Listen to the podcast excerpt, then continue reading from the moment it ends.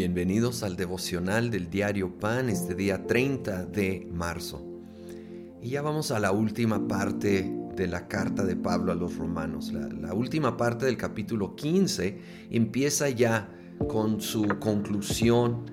Y en el 23 dice, pero ahora que ya no me queda un lugar donde trabajar en estas regiones y como desde hace muchos años anhelo verlos, tengo planes tengo planes de visitarlos cuando vaya rumbo a España.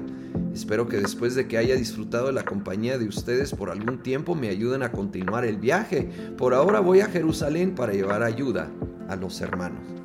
Pablo tenía sus planes. Iba a una breve visita a Jerusalén a dejar una ofrenda y luego viajar a Roma para compartir con esta iglesia la cual ha estado escribiendo. Pero los planes de Dios eran diferentes a los planes de Pablo.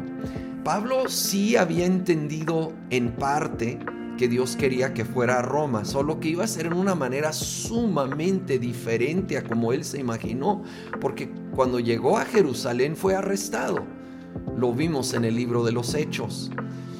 Y después de dos años frustrantes, ahí nomás con gobernantes haciéndole perder el tiempo, tuvo que apelar al César. Y al fin sí llega a Roma, pero llega como preso. No era su plan, no era lo que se imaginó. Y sin duda hubo tiempos frustrantes para Pablo, pero ¿qué creen?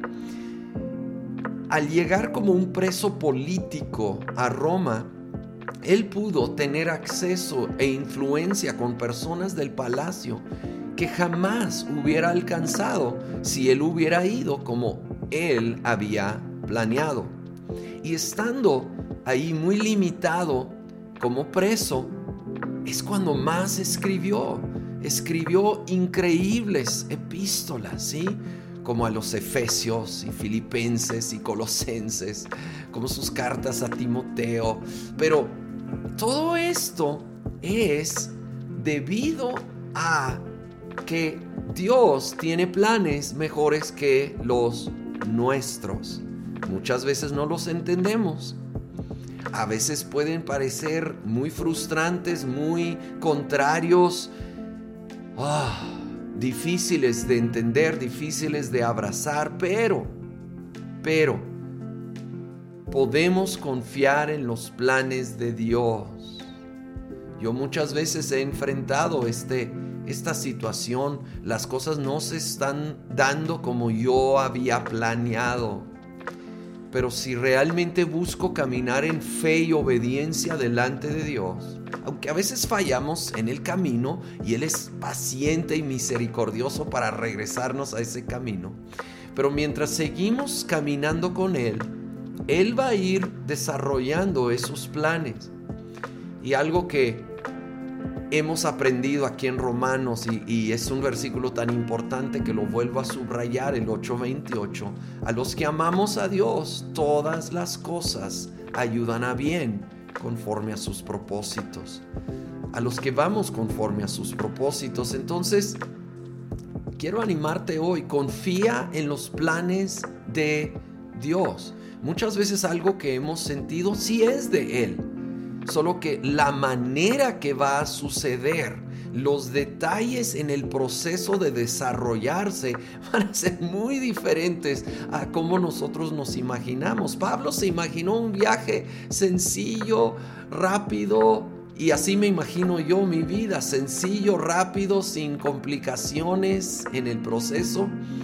Pero sí va a haber complicaciones en el proceso. Pero ¿qué creen? Aunque Dios no manda todas las pruebas, Él aprovecha todas las pruebas para ir desarrollando planes que son aún mejores que los nuestros. Así que Señor, hoy entregamos nuestros planes a ti. Por primera vez o por mil veces, Señor, reafirmamos que queremos caminar conforme a tus planes, tus propósitos. Guía nuestros pasos y ayúdanos, ayúdanos a recordar esta verdad para mantener esa paz, ese gozo en medio de procesos a veces difíciles y confusos. Señor, creemos que tus planes son mejores que los nuestros y que tú vas a usar todo para un bien mayor en nuestra vida, en el nombre de Cristo Jesús. Amén.